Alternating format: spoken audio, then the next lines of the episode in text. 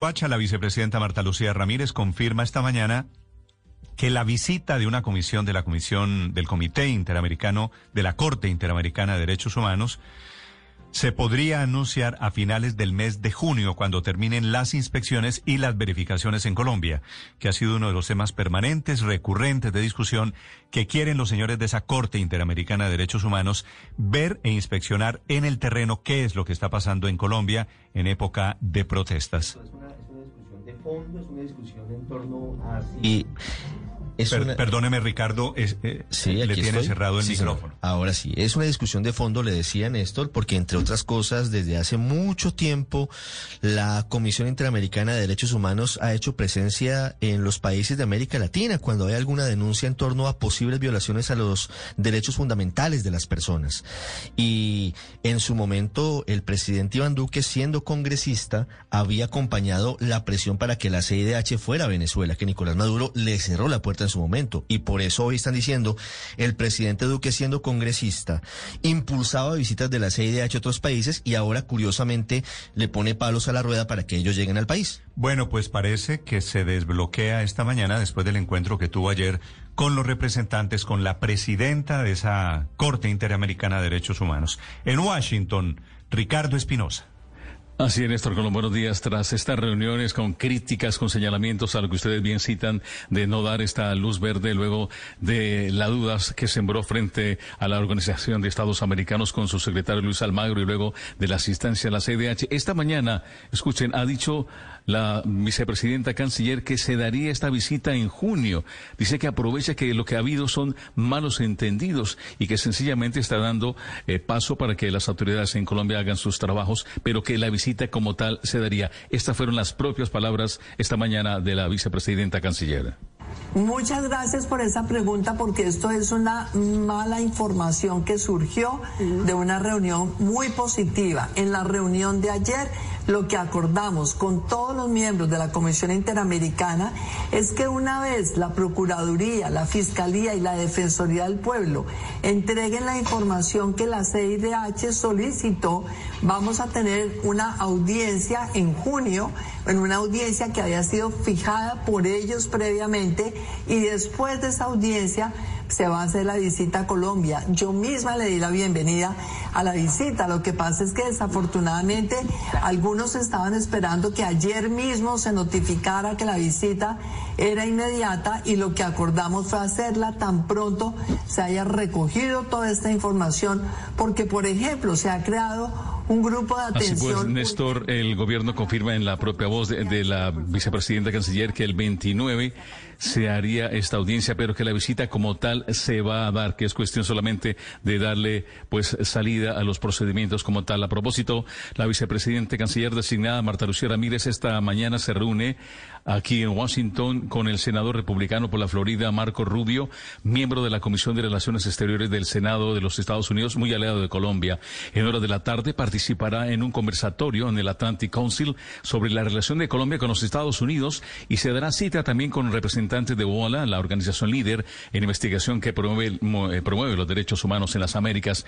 También Néstor se va a reunir con el director para Latinoamérica del Instituto para la Paz de los Estados Unidos, Keith Mines, una agenda muy, muy apretada que mañana también la llevará a la canciller para reunirse con el subsecretario adjunto de Defensa, eh, Daniel Erickson, y también con otros funcionarios importantes. Uno que se destaca es el representante demócrata a la Cámara por New Jersey, Albio Sides, quien ha estado en estos micrófonos ya en repetidas ocasiones. Él es presidente de la subcomisión del hemisferio occidental de la Comisión de Relaciones Exteriores de la Cámara de Representantes.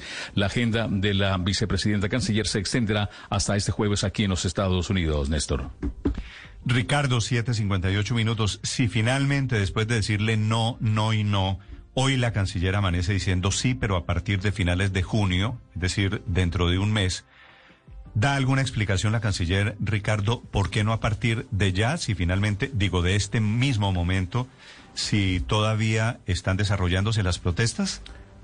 Exactamente, esa, esa, misma pregunta nos la hacemos aquí porque sencillamente ella daba a entender que había que dejar que la Procuraduría y la Fiscalía hicieran las investigaciones y no se diera sino hasta que después se eh, analizara hasta el último caso de las denuncias de los desaparecidos y se sigue cuestionando que por qué entonces ese cambio de parecer que eh, son interpretaciones y la prensa no ha tenido todo el acceso eh, y los boletines a tiempo aquí en esta visita que hace con una agenda muy, muy restringida de la canciller a los Estados Unidos, Néstor. Muy bien, gracias, Ricardo. Esa, esa es la polémica. 7.59 minutos. Esa es la polémica. ¿Por qué tienen que esperar a que haya aquí resultados de las investigaciones para autorizar la visita de los integrantes de la Comisión Interamericana de Derechos Humanos? La Comisión no tiene ningún tipo de actuación penal en Colombia, ni de ningún tipo obligatorio al Estado colombiano. Simplemente viene, recibe denuncias, escucha y formula recomendaciones. Entonces, por eso las críticas al gobierno del presidente Iván Duque en torno a esto. ¿Por qué aplazar la visita hasta que se tenga un resultado consolidado de la Fiscalía y de la Defensoría del Pueblo en torno a las violaciones de los derechos humanos? El Afortunadamente, del gobierno es que primero investiga el Estado colombiano y después la Comisión Interamericana. No riñe una cosa con la otra. Afortunadamente, el, el gobierno está corrigiendo esa postura tan dura al principio que puede ser uno de los mayores errores de política internacional que se puedan cometer. Negar ese ingreso de la comisión es comprar carne de dictadura, es perder el respaldo y el respeto de los sectores más democráticos, no solamente en los Estados Unidos, sino en el mundo, es generar un manto de duda sobre la voluntad del gobierno. no le entendí la referencia a una dictadura por... Las dictaduras son las que no permiten que la comunidad internacional monitoree si están respetando los derechos humanos o no. ¿Y usted cree que aquí hay una dictadura? No, lo que estoy diciendo es que por eso es tan torpe esa posición, que es comprar carne de dictadura, porque inmediatamente el mundo asocia esa decisión con miedo, con rechazo a ser monitoreado. Los mecanismos internacionales de monitoreo de los derechos humanos están precisamente para preservar la democracia y para eh, distinguir entre los gobernantes demócratas y los que no lo son. Tener el mismo comportamiento de Venezuela en estas materias es un error. Digo que afortunadamente se están corrigiendo. No, pero además. esto puede ser uno de los peores errores. La ministra de Relaciones empieza su, su mandato con una equivocación gigantesca. No, no, no, Eso pero es parte de Álvaro, lo, que está haciendo, lo que está haciendo es anunciar que vienen, que, se le abre la puerta a la No, está corrigiendo, está, está corrigiendo el curso. Esto es parte, consecuencia de tener al a Alejandro Ordóñez en la OEA, una persona de ultraderecha que tiene casada una confrontación con el sistema interamericano de ya, ya acabo. Colombia tiene montada una pelea con el sistema interamericano de derechos humanos, como, como Venezuela. Eso no es muy inteligente.